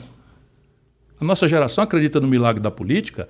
Eu tenho 63 anos, porque nós produzimos um milagre um milagre importante. Na época, uma entrevista como essa dava cadeia para mim e, e uma tortura para você. Por diversos motivos, Ciro. Ditadura. Por diversos motivos. Eu, Mas é. Então veja. Eles encontram agora. Pra... Só isso. Um, um, estudante se reunir dava cadeia. Tal. Então nós ganhamos essa parada. Uhum. O grande problema é que a democracia não entendeu que a nossa tarefa era dupla. Não era só derrotar a ditadura que também se precipitou o fim dela pelo colapso do modelo econômico, uhum. que vem lá da década de 30, 40, 50, explode. Não é? O Brasil cresce 15% ao ano, é, em momentos ali da década de 70. O problema não era só derrotar a ditadura, era construir um novo modelo econômico, um novo modelo de desenvolvimento. E a democracia não conseguiu fazer isso. Anunciou uma Constituição generosa, que nossa geração comemora até hoje, porque ela refunda a democracia, as liberdades, etc., etc mas ela virou um grande estelionato, uma grande mentira para o nosso povo. Ela anuncia um salário mínimo capaz de pagar todas as despesas do viver básico, decente, até no lazer, está lá pra, pra, quase hoje como um insulto. Né? Tem que pagar educação, saúde, comida, aluguel, e lazer. Né, uhum, né, da, da uhum, população, sim. é uma mentira. Anuncia um sistema de saúde generoso, embora seja extraordinariamente importante, mas o Brasil gasta um quinto do que a Inglaterra gasta por saúde e os preços da saúde são iguais globalmente. Por quê? Porque o Brasil importa tudo do estrangeiro. Uhum. Então você tem uma saúde que, ainda que, que seja precária, ainda é um, um, milagre, mas o anúncio é outro. O anúncio é um sistema de saúde, enfim, de acesso universal, incondicional. Anuncia o dever do Estado de promover uma educação emancipadora, meu irmão, dá vontade de chorar. Vendo a economia do conhecimento, as tecnologias, sabe, a garotada aprendendo coisas que são e a meninada do Brasil, beabá, cedilho só, uhum. sabe? Não é, é cruel, é cruel. Eu fico indignado, fico exasperado, eu subo parede às vezes, dizer, porra, me dê esse negócio na minha mão um diazinho para ver se eu não mudo esse negócio. e assim, e é viagem, não, vai ver o que está acontecendo no Ceará, um dos estados mais pobres do Brasil. Nós temos 87 das 100 melhores escolas públicas do Brasil. Não é grana, sabe? É competência, é compromisso, é sair dessa coisa de demagogia, de rasteira, de sabe que o povo quer uma migalha, um Bolsa Família. O Bolsonaro vai aumentar o Bolsa Família. E aí, PT, faz o quê? Agora nós vamos entender que Bolsonaro foi para a esquerda? Só com a mão que o dedo é ele pouco, te, francamente. Ele teve uma oportunidade única né, de se render a um sistema que ajudou muito ao PT na pressão da pandemia, ou seja, algo que ele falou que eu nunca faria e agora eu seria obrigado a fazer. Para ele foi maravilhoso. E ele viu o efeito, mas nós que não temos compromisso com esse tempo passado, porque se virou essa, essa polarização, virou uma bola de chumbo uhum. agarrando o Brasil no passado. E nós podemos aceitar isso, não tem que propor um debate de futuro. Me parece que a mudança, e o que você está dizendo para mim, Ciro, é que a mudança é na consci... a consciência política da população. É, eu Só no momento dizendo... que a população Perdão. acorda uhum. é que a gente consegue rever esses conceitos. O que eu te pergunto é, será que a população também não está muito habituada a esse dinheiro sim, do Bolsa Família? Sim. E não estou falando nem que é por uma questão de eu, eu, me permito comprar. É porque 50 reais fazem diferença no final vida ou morte. Meu filho vai tá, tá com a barriga uh, roendo de fome. Porra, quem me der 150 reais para meu filho não passar fome, eu beijo a mão. Então será que esse ciclo ele não Sim é. Sim e não. Então o que eu estava te explicando. Historicamente, nós temos essa grande traição de uma energia mudancista que vem no povo. O povo vai sentindo, e aí tem a disruptura da ditadura, que parecia muito difícil, conseguimos. Reconstitucionalizamos o país e a democracia vem falhando, mas deu oportunidade ao Fernando Henrique que na data era um príncipe, sabe, in, absolutamente inatacável. Uhum. Era o cara que, por exemplo, teve influência na minha formação intelectual, Florestan Fernandes, a ideia de um, sabe, enfim, fracassou. Deu passagem a uma outra ruptura, isso foi oito anos. Olha como os ciclos são breves. Veio o Lula. Pô, o Lula é uma revolução. O povo nos deu uma oportunidade de ouro, um camarada com zero proposta na cabeça, mas que tinha um símbolo que era o retirante do Nordeste, pobre, que passou dificuldade e que de repente tem a oportunidade de ir à presidência da República. Caramba! E o nosso povo não, não é o elemento que está falhando, não. Aí o Lula vai e tenta. Eu estava lá no primeiro mandato. Aquela escalada do mensalão, não sei o que, era para derrubar o Lula. E não houve, não faltaram petistas a, que, propondo que o Lula. Ele esqueceu tudo isso, mas era sete horas da manhã todo dia, eu lá, ó, formulando. Boa parte dos petistas dizem, não, o Lula vai anunciar que não é mais candidato à reeleição, em troca disso o PSDB recua e não sei o que e tal, e eu alto lá, isso aqui é um projeto de país, nós não podemos abrir mão, não sei o que e tal, e o Zé disse, eu faz logo aliança com o MDB, na hora que a gente se acertar com o PMDB, dá aí um pedaço de coisa. Uhum. Ou seja, a, se acerta com os bandidos para os bandidos não, não denunciar nossa bandidagem e tal. E ele acabou se rendendo. Foi o povo que falhou? Não, se rendeu. Aí se acerta com Michel Temer, cacete. Espera um pouquinho, nomeia o Gedel e quer que a gente engula. O Gedel Vieira Lima, vocês não são obrigados a saber, o Gedel Vieira Lima é aquele daquelas malas de 51 milhões de reais no apartamento. Sim. 51 milhões de reais, filmados, fotografados, mala, monte, aquele, lembra? Vai no Google, meu irmão, vai no Google. Pois bem, de onde é que veio esse dinheiro? O Lula nomeou esse cara ministro da Integração Nacional, o lugar que eu tinha ocupado. É a Dilma nomeou esse cara vice-presidente da Caixa Econômica Federal. Só numa propina no Porto Maravilha do Rio, esse cara roubou 20 milhões de reais. Isso é um acidente? O Lula entregou Furnas para Eduardo Cunha, que virou presidente da Câmara, que fez o impeachment da Dilma. O, o, Renan Calheiros tinha, tinha o Sérgio Machado na Transpeta, esses caras. O Palocci é fundador do PT, é braço direito desse modelo. Meu irmão, não tem barulho. Não tem barulho. Me dá uma satisfação disso, pelo menos. Me dá uma satisfação. O que foi o Palocci? O Lula não sabia? Peraí, essa é, lá no atrás no mensalão tinha, mas no Palocci, o Palocci tem uma delação premiada. Naquele momento que você estava ali, Ciro, batendo na porta, sete horas da manhã para conversar. Não, era, era, era pedido dele para ajudar a esconjurar o golpe. Para resolver essa questão. Olha, está quase na hora de eu contar os detalhes disso. tá. Quase na hora de eu contar os detalhes disso. Não vai contar domingo no Flow, só isso. Não, não há menor chance. Vai ser na campanha. Tá bom, perfeito. Tem todo você sente que para a tua campanha tem, tem bala na agulha ainda, muita não, coisa. Seguinte, eu, eu vou debater o Brasil com uhum. um sentido profundo de reconciliação do país. Uhum. E eles vão tentar impedir não é, que a reflexão, que o debate, que a, a discussão de problemas. Se a gente não, não conhecer o problema, Rafinha, não tem solução. Como é que você faz para quebrar essa, esse estigma criado por essa, essa parte da esquerda de que o Ciro é um traidor do movimento? Como é que você faz para quebrar isso, Ciro? Veja, eu, eu, eu sou o que eu sou. Porque você sabe, assim, não estou não, não inventando não, nem. Por tudo isso que eu fiz, nem respeito eu mereço. E cada molecagem dessa será respondida direto ao seu Luiz Inácio, a quem eu conheço há 40 anos. E ele também me conhece. Eu já disse isso para ele. Na última vez que nós conversamos, cada molecagem que a sua turma faz, porque o Lula tem esse estilo. Ele é o bonzinho uhum. e por baixo do pano ele financia a coisa mais sórdida. Olha o que ele está fazendo com o PSOL. Olha o que ele está fazendo com o PCdoB. Olha o que ele está tentando fazer com o PSB. Ele, ele, tudo que ele bota a mão é para destruir em nome de uma liderança solitária que nem no PT tem sombra. 30 anos o PT não conseguiu gerar um segundo líder. Tudo isso vai ser discutido. Mas não é isso que a gente precisa discutir. A questão é a seguinte: o que é que o Lula pretende fazer para resolver esta encalacrada trágica em que o Brasil está, que ele, não tendo tido a oportunidade por quatro eleições, deixou de fazer? Ou uma pergunta simples: existiria o bolsonarismo genocida, boçal e corrupto se não fosse a brutal e inexplicável contradição do Lula em relação ao desastre econômico e à corrupção como elemento central do seu modelo de poder? É uma pergunta simples. Simples. Nós vamos derrotar o Bolsonaro para botar o que no lugar? As causas que trouxeram o Bolsonaro para o poder? Agora, sim. Não, uh, eu, então, eu, como eu é que entendo, eu faço? Entendo. Ideia, eu estou tentando, tá uhum. aqui, é um livro. E eu quero que o PT conteste essas ideias, ou apareça uma para eu discutir. Não tem uma ideia. Ao mesmo... Então, exemplo, tudo que eu falo, eu trago coerência. Uhum. Se eu denunciar corrupção, eu não posso ter uma mancha na minha vida. Concorda? Claro, claro. Sim, Se eu denuncio as desmazelas sim, sim. econômicas, eu não posso ter. Sim, sim. Então vá ver o que é está acontecendo com o produto industrial do Ceará. Enquanto o Brasil destrói, nós estamos explodindo o produto industrial. Explodindo não é, não é a expressão, fazendo crescer.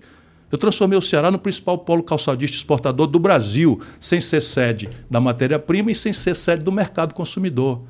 por causa de modelo político, modelo econômico. A, a Grandene, a Grandene hoje emprega quase 30 mil cearenses e exporta quase 80 milhões de pares de calçado. O que, que a Grandene foi fazer em Sobral, na minha cidade? Compreende? Acabamos de fazer girar uma mega siderúrgica. Deus sabe que eu lutei 20 anos por isso. Uma mega siderúrgica. Parceria da Vale do Rio Doce com coreanos. Dom Cook e, e, e, e Posco. Uma ZPE, a única que funciona no Brasil é a do Ceará. O porto do estado do Ceará é o mais eficiente do Brasil. A educação pública é a, mais, é a melhor do Brasil. Caramba, um estado paupérrimo. Me dê uma oportunidade para você ver. E não acredite no que eu estou falando, não. Vá do Google. Ciro, você fala que o, o, o PT, o, PT, o, o Lula é um símbolo. Muito grande. Bolsonaro também é um é símbolo. um símbolo. É o loser no poder. Qual é o símbolo do Ciro? Um cérebro. um cérebro. Uma Se tivesse- ideia. Se tivesse um logotipo do Ciro É um criado por ele projeto, é um projeto nacional. Eu sei que eu estou remando na contramão, mas eu te explico por quê. Você entende? Porque é tudo muito marketing, é tudo muito imagem. Ah, eu ouço muito, vou de PT para não ter Bolsonaro Eu no vou poder. de Bolsonaro para não ter PT. Eu isso vou de mata Bolsonaro isso vai matar o. Brasil. Símbolos. Nós estamos aqui Isso. escolhendo símbolos. Então, isso daí está comovendo mais ou menos metade do povo brasileiro.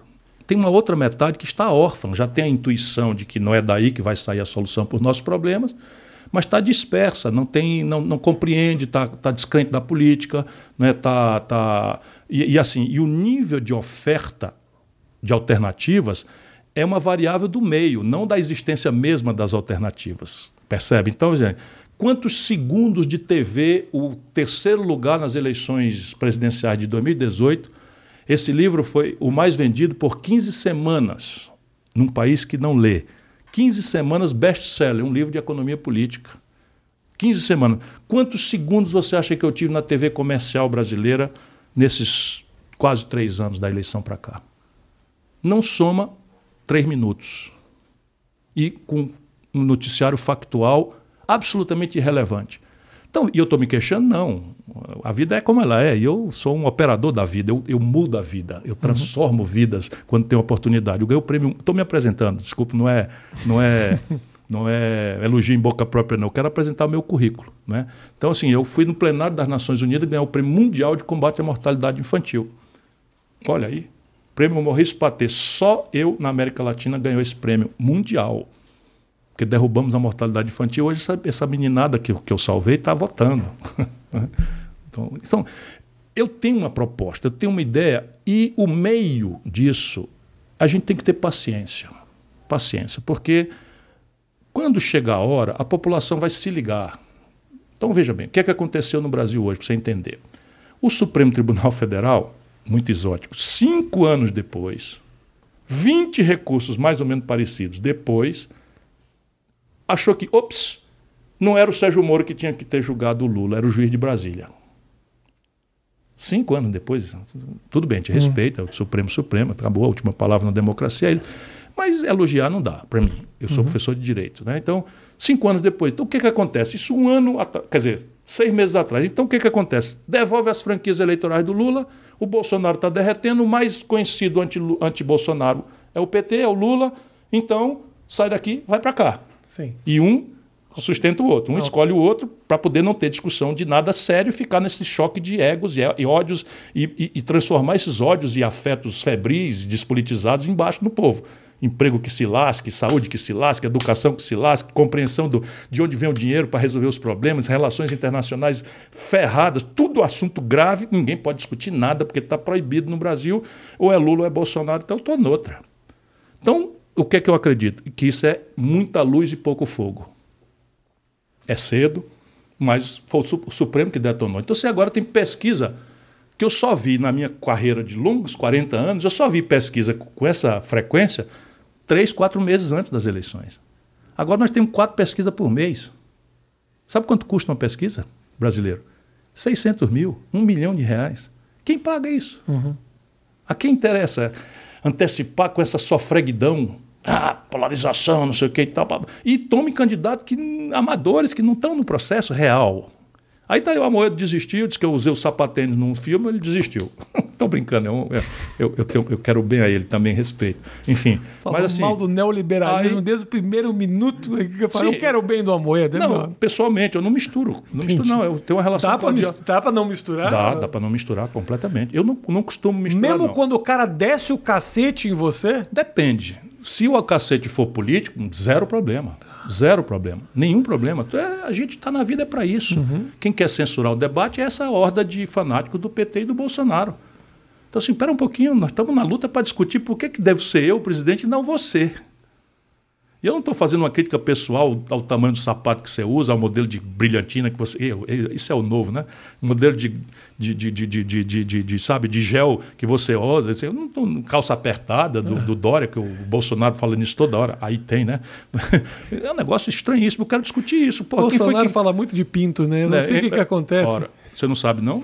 Isso aí Freud explica é um tranquilamente. apego pelo pinto. Então, assim, discutir o problema, dar exemplo é. e puxar uma militância. É. Aí quer dizer, é fácil? Não. É possível. Por quê? Porque nós estamos num fim de ciclo daqueles. A ditadura morreu, o Fernando Henrique não deu conta, o Lula, o lulopetismo fracassou e deu no Bolsonaro, e agora a discussão vai ser: renova o Bolsonaro, que é uma negação do lulopetismo, lembrando com muita humildade, 70% dos eleitores de São Paulo, do Rio, de Minas, do Sul, do Norte e do Centro-Oeste votaram no Bolsonaro. Uhum.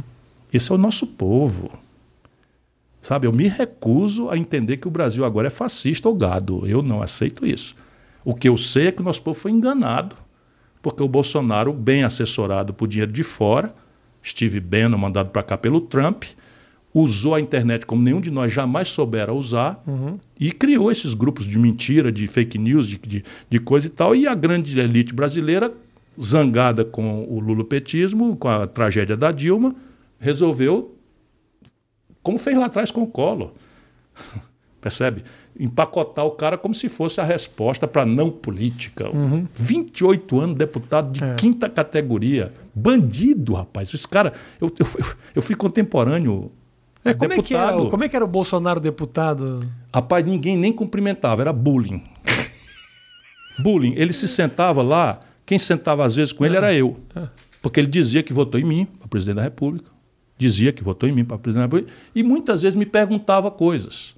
Eu me lembro que uma vez eu desarmei um conflito que era o, o Genuíno, Zé Genuíno, líder do PT, querendo propor uma promoção pós-mortem para o pro, pro Marighella ou para o Lamarca, não lembro bem qual, qual, era, e o Bolsonaro instrumentalizado por essa ultradireita hidrófoba dos militares aposentados e tal, que ele sempre representou só isso, né? com negócio de vantagenzinhas e não sei o que e tal.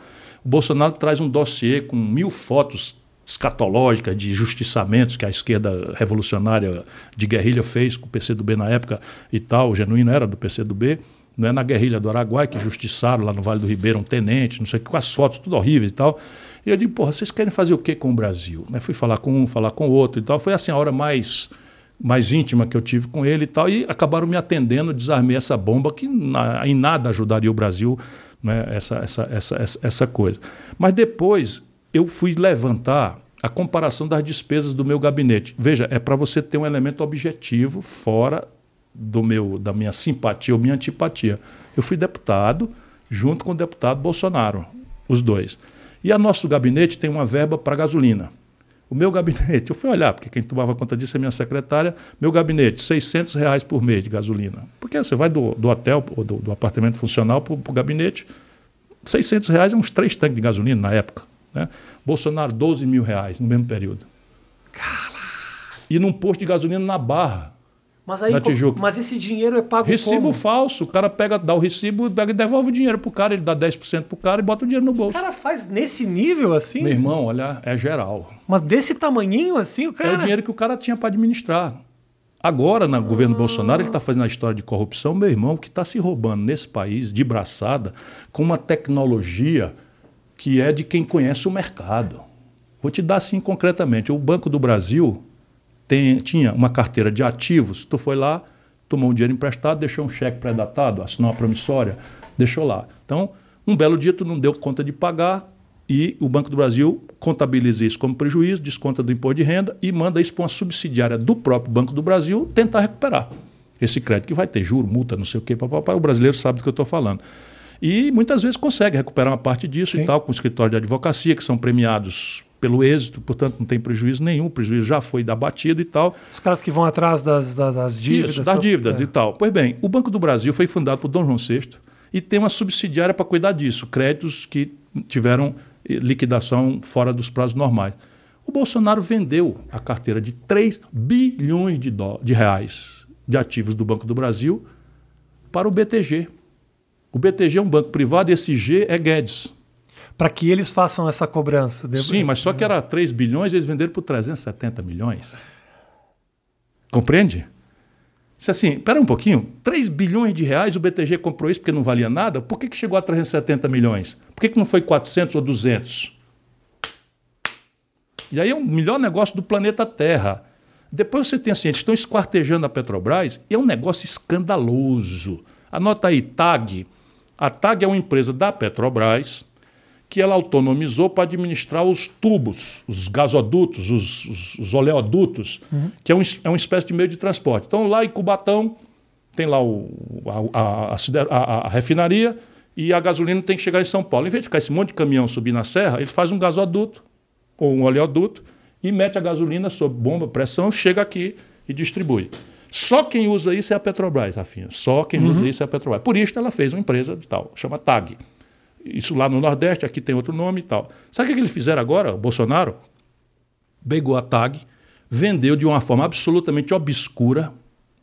E eu fui atrás, que eu fico procurando, que é meu papel, de fiscalizar, de cobrar, porque eu não fui eleito, então meu papel, 14 milhões de votos, é fiscalizar, cobrar em nome do povo brasileiro e tal, e de um cara que prometeu moralizar a esculhambação do PT. Pois bem, sofisticou-se de tal forma ladroeira no Brasil que eles pegaram a TAG, venderam para uma empresa obscura, que ninguém sabe quem é, ninguém sabe como, mas o preço eu achei. Qual é o preço? O valor do aluguel dessa mesmas, desses mesmos oleodutos por três anos. Então eu te compro um A apartamento. cifra certinha. É, tu me vende um apartamento. Exatinho.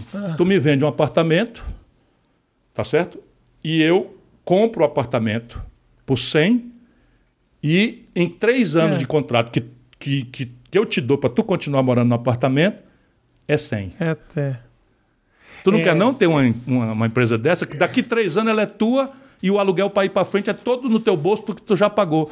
A BR Distribuidora, que todo mundo pensa que é da Petrobras, não é mais. O esquema da, da, da, da, da verba de moradia, é, que eu, que eu disse anteriormente, ele tem um, um quê disso, assim.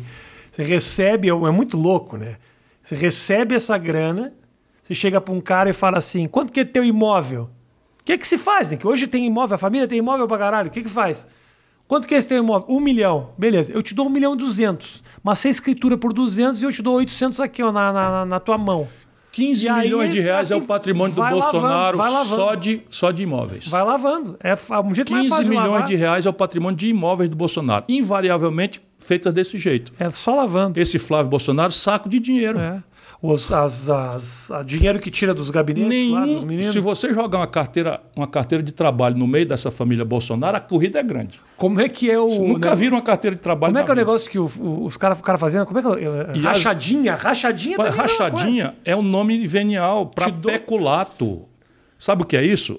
O Queiroz, que matou 10, 10 pessoas foram assassinadas pelo. pelo Supostamente, tô te ajudando Membro- aqui, Ciro, para não o processo não cair na tua Membro da milícia. Supostamente mataram. É, acusado, acusado de ter matado Ok. 10. Era o braço direito operador do Bolsonaro. Percebe? Hum. Ah, Gisele. É o supostamente, tem que bota o Então, supostamente. ou a gente fala a verdade, ou a gente não vai livrar o Brasil dessas empulhações. Mas é que o Datena me ensinou essa. Você faz supostamente e você se livra. É, tá o povo certo. não sabe o que é supostamente, mas o advogado sabe, então te livra. Sim, ele foi acusado de 10 homicídios, mas Tá. isso é só um objetivo lateral. O que ele era mesmo era operador da grana. Operador da grana. Tem uma filha chamada Natália. Entra na internet, meu irmão, vê se eu estou falando a verdade. Ela e mais cinco nunca pisaram na- em Brasília, não tem identidade funcional. Tudo isso eu tenho documento. Tudo isso eu tenho documento. E o Bolsonaro, ele assinava o recibo, o Bolsonaro estava o dinheiro no bolso. E ensinou isso para os filhos, Ah, que fizeram isso na Câmara do Rio, na Assembleia do Rio de Janeiro, e financiando milícia, meu irmão. Isso é o homem que está na presidência da República. E a gente tem o seguinte: ah, mas o PT não tem nada com isso. Existiria o Bolsonaro se não fosse o ódio com que o povo brasileiro se sentiu enganado pela ladroeira e por colosso econômico que produziu isso nesse país? Mas também, Ciro, assim. É uma uh, pergunta para nossa inteligência refletir, amadurecer. Eu entendo, mas eu acho que também, por mais que os absurdos estejam acontecendo, e a gente concorda plenamente com isso, não é justificativa para botar esse cara onde ele está agora, cara. Meu irmão, mas, mas é veja, muita coisa. Mas uma democracia é uma tragédia, quem é uma maravilha. Mais, quem mais lida, uh, ia lidar com uma pandemia do jeito que esse cara se lidou, se não é um psicopata no poder, cara? Sim, rapaz, eu tenho todos, eu tenho três pedidos de impeachment que eu assinei. Três. Isso não dá para entender. Três pedidos de é. impeachment. Ele é um genocida. Ele é uma, é, é uma barbaridade. Mas eu estou querendo refletir sobre a causa uhum, entendo, entendo. que fez com que 70, desculpa, não foram, não foi uma coisa trivial. 70% do nosso povo, do nosso povo, nossos irmãos brasileiros da periferia de São Paulo, sabe, que estão vivendo o pão que o diabo amassou, mas sabe por que foi 70%? Eu vou te explicar. O PT derrubou a economia brasileira 7% em dois anos. Sabe quando houve isso na história do Brasil? Nunca. Sabe o que é isso? É o camarada que acreditou na, na mitologia do crédito fácil e foi pro nome do SPC, quando, quando, quando sabe, pendura na brocha que eu vou tirar a escada. Culpa é das Casas Bahia. Sim. Marabras Não, mas sabe o que, é que a, o progressismo brasileiro fez nesse setor? Concentrou em cinco bancos 85% das transações financeiras do país. E essa gente ainda quer discutir esquerda comigo. Ciro, me fala uma coisa. Nós estamos. Uh, uh, essa corrida começou agora para você, né? Ainda tem uma. Imagina. Primeiro, eu tô achando demais você vir em lugares como esse. Primeiro, porque eu, eu, eu gosto muito de você. Uhum mas você se abrir a diálogo com essa turma, assim, né? Que eu tô tentando desde a época do CQC que eu tentei, a gente tentava algum contato com o PT e nunca nos receber, nunca teve um programa que era petista, um programa que assumidamente petista. E quem faz esse tipo de acusação saiba, você estava certo. Era um programa completamente lulista. Mais do que petista, era um programa lulista. Nunca tive condições de sentar com um cara e conversar. Uh, Bolsonaro, da mesma forma, claro, ele foi muito esperto naquele momento que essa, essa gritaria levantava, mas quando a água começou a bater na bunda, ele já fugiu do debate, já não vai nos programas, já não atende, já não fala no rádio, porque também vai expor a fraqueza e a ignorância do sujeito mas é um caminho que você está tomando que eu acho extremamente importante e que é uma lacuna que a esquerda uh, ela deixou, que é se comunicar com o novo. Aí o Bolsonaro, e talvez não o Bolsonaro, mas o Bannon, essa turma toda que sabe muito como fazer isso, fez muito bem, de maneira mentirosa, com as fake news, inventando coisas, mas, meu querido, desculpa, não dá para fazer isso? Não, não dá. Mas você precisa pelo menos entender como está sendo feito para poder para poder combater. É isso. Então, assim, para que você. Eu, eu, eu, eu, Dica do amigo Rafinha, que é um cara que está na internet desde 99. Esse mundo está aberto. Ele está aberto. Eu vou. Poucos são aqueles que querem ocupar. O Boulos é um cara que vem, tem uma turma que gosta. O Haddad é um cara, por exemplo, que já começou a entender, mas a esquerda ainda é muito incompetente nesse sentido, sabe? Então, quando eu vejo lá todos com o Ciro, os caras ativos, uma turma mandando, criando memes, Cirão da Massa, essas coisas. Eu acho genial, cara, porque uh, o Bolsonaro não buscou isso. O povo, realmente, uh, chateado ou decepcionado, acabou fazendo isso voluntariamente. E ele lá, com a sua, sua turma toda, conseguiu entender que isso elegeu o cara, elegeu as mentiras, ou não sei o quê. Não precisa fazer dessa forma. Mas aproveitar isso é extremamente importante, cara. Sem dúvida. Para trazer o debate, para conversar. Eu me imponho, Rafinha, alguns limites. Não, não é por uma ética que eu cultivo mesmo, porque o bom na política é você sair das oportunidades, sabe, popular. Entrar uhum. popular, todos entram, por definição. Né? Quem ganha, entra. Mas o, o, Brasil, a política virou uma espécie de usina de destruição de, de, de, de virtudes e de, de competências e de personalidades. E eu não tenho vocação para isso. Se eu fosse um lambanceiro, sabe? Eu tinha me acomodado no PSDB, eu estava ali numa fila, que era o segundo ou terceiro, percebe? O segundo ou terceiro. Uhum. Então, mas eu, eu rompi assim, acabamos de eleger o Fernando Henrique, o Fernando Henrique trocou o que era compromisso, eu rompo. E vou embora, vou para o ostracismo, porque eu sabe, um desapego meu à política me permite ter essa liberdade. Uhum. Às vezes pago caro, eu vou aprender essa história do supostamente, porque Uhum. né, de vez em quando um pilantra desse me saca uma dano moral. Oh, é uma coisa impressionante. É impressionante. Mas tudo bem. Estou cumprindo a minha obrigação. E nunca fiz isso para me defender, fiz para defender o povo brasileiro, como eu estou falando aqui. Uhum. Eu- Vender ou não vender 3 bilhões de reais de ativos do Banco do Brasil para o BTG, ou o nome do banco, BTG, esse G é de Guedes, fundador do banco, por 370 milhões. Não adianta vir com barulho, é verdade ou mentira? Uhum. Aí eu falo, o Bolsonaro demite o cara, o presidente do banco. Pups, tira. Aí, pá, a Petrobras está esquartejando, vendendo por subfaturado, tá dele. Pss, Afasta o cara da Petrobras. Percebe? Teve, uma- teve um, um- um momento, Rafinha, é- esse país é um país assaltado. E o pavor que essa elite tem é que eu conheço o ramo, sabe? Sabe, conheço essas coisas todas. Operei a economia do Brasil, ministro da Fazenda, governador do Estado, eu conheço bem. Então, sabe o que aconte- aconteceu outro dia?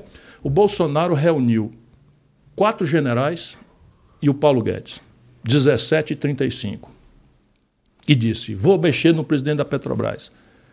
E 30 minutos depois, a- o mercado futuro estava todo vendido e passou a ser comprado de uma forma absolutamente inusual. Não, todo comprado e passou a ser vendido de forma absolutamente inusual no mercado futuro ações da Petrobras. Uma aposta solitária de 160 mil reais ganhou 18 milhões de reais. Porque ninguém acreditava que a ação da Petrobras fosse cair 20% num dia. Só esta operação aconteceu. A gente sabe o nome da corretora e basta declarar um, um juiz, qualquer pessoa minimamente decente nesse país, Tribunal de Contas, quem quiser, abre a CVM, abre o sigilo e a gente sabe quem foi. Você sabe qual que é a merda? Roubalheira de braçada é o que o senhor Bolsonaro representa no Brasil. Você sabe o que, que, é, que, que é frustrante, Ciro? O povo tem. E é difícil. O que você está falando aqui para mim, te falo. Entendi 55%. É. Os outros eu fiquei. Eu vou Não, te é assim. admitir de fundo então vamos lá. Não, ia, não, então ia- vamos lá. Eu te vendo esse livro, ele vale 20 reais. Não, não, não. A do, do, do- a do Guedes eu entendi perfeitamente. Claro. Não, isso aí tudo bem. Você tem lá uma, uma carta de pessoas que estão devendo. Informação privilegiada. Poderia arrecadar, eu não diria que 3 milhões, os caras negociam a 30%, 40%, mas mesmo assim, Não de me 3 importa milhões para que 300. entregar isso para iniciativa privada. Entendo perfeitamente. Isso dá para entender. Por que, que tem um subsidiário do Banco do Brasil para recuperar isso vai entregar para iniciativa privada? A minha frustração, que é uma frustração antiga, é que o povo muitas vezes Ah, entende, sabe o quê? Quando é o cartão corporativo, que é estou comprando tapioca com dinheiro do povo. Pronto. Sabe? Eu fui ministro da, da Fazenda e fui ministro da Integração Nacional e nunca aceitei ter cartão corporativo. É assim que eu sou. Nunca aceitei. Mas você entende o que eu tô falando? Eu que entendo. às vezes é muito mais o Orlando fácil. Silva é um belo de um cara, um belo de um cara, um quadro extraordinariamente capacitado e foi levado à execração pública porque descuidadamente pagou uma tapioca com cartão corporativo quando era ministro do esporte no Brasil. E aí todo mundo entende, mas esquartejar a Petrobras e vender subfaturado, entregar para quem comprou um contrato de aluguel do ativo que vendeu e que o aluguel de três anos paga o negócio que o cara deu e vai ficar com ele pelo resto da vida, isso é difícil o povo É entender difícil. mesmo. É, claro. uma pena que é difícil, mas eu sinto que cada vez o povo está tentando entender melhor. Eu vou insistir. Boa. Minha aposta é na inteligência do povo. Alguma emoção tem que ter, né, alguma paixão tem que ter, mas é a- só vai salvar o Brasil se a gente conseguir trocar o ambiente de barulho, zoada, ódio, Uhum. sabe? Eu chamo de paixões febris. Como é que pode? Lula vai no, no Reinaldo Azevedo e diz assim: qual o problema de privatizar a Furna? Porra, nós estamos guerreando para não privatizar a Eletrobras, na maior crise de energia elétrica desde 2001. Aí o Lula, só para nos vender de novo para o tal mercado, porque acredita que o povo não sabe o que é, diz assim: eu fiz privatizar Furnas. Qual é o problema de abrir o capital, para ser bem fiel, para abrir o capital de Furnas? Sabe qual é o problema de abrir o capital? É a Petrobras. A política de preço da Petrobras, que está espetando R$ 6,00 de gasolina na, no, no, no, no mototaxista ou no, carrega, no, no, operador de operação. Por quê? Porque o preço da Petrobras hoje não é mais formado pelo custo da Petrobras, mas um lucro razoável. É formado porque abriram o capital e ela tem que buscar o lucro máximo. Então ela cota petróleo não pelo valor que ela tem de coisa, que é 10, 15 dólares de custo de produção, mas pelo, pela oportunidade se estivesse vendendo esse petróleo lá no, em Roterdã, no estrangeiro. Aí mete na lomba do povo 80 dólares, Sim. cacete. Aí apura um lucro de 59 bilhões na contabilidade e de- distribui isso para os acionistas minoritários que não pagam um puto de imposto. Esse país está sendo sangrado e por isso que eu tenho esperança, Uhum. sabe? Se eu chegar lá e não me matarem, civicamente falando ou fisicamente, eu conserto isso. Uh, juridicamente a gente resolve com supostamente. Já vamos Sim. levar essa lição daqui. Ciro, muito obrigado, cara. Obrigado Foi muito legal o papo. Eu desejo uhum. toda a sorte do mundo para você. Obrigado. Me dá o livro aqui, deixa eu ver. Ah, o, eu vou oferecer para você. Vem cá, o, o, livro esse, ele tá vendo o livro? Tá. Tá nas melhores livrarias do ramo e na internet. Vou ah. botar, vou botar o link aqui na descrição pra galera comprar o livro, para também. E também quero falar o seguinte, se você tá assistindo esse vídeo na estreia, hoje nós estamos gravando numa quinta, está indo no ar na sexta-feira meio-dia, se você tá na estreia ou no sábado, sabe que no domingo, ao vivo, o Ciro vai estar tá lá no Flow, com os meus parceiros do Flow, grandes amigos. Se você está vendo esse vídeo depois do domingo, saiba que o vídeo já deve estar tá disponível, não é verdade? Fazer um comercial para os parceiros. Os parceiros sempre foram muito legais comigo aqui. Obrigado, obrigado meu irmão. Muito obrigado. Um grande abraço irmão. a você, Valeu. obrigado pela oportunidade. Que isso, que isso. Estou muito feliz que você veio. Não deixa de se inscrever no canal. Tamo junto, Ciro. Boa sorte, irmão. Obrigado, vou Boa sorte na caminhada. Tamo obrigado junto. a todos. Até mais, galera. Valeu. Estamos juntos, segunda, quarta e sexta, sempre 6 horas da tarde. Esse lançando uh, o meio-dia. O que mais que faltou? Fala. Já um falei. Dá um tchau, meu. Obrigado a todos.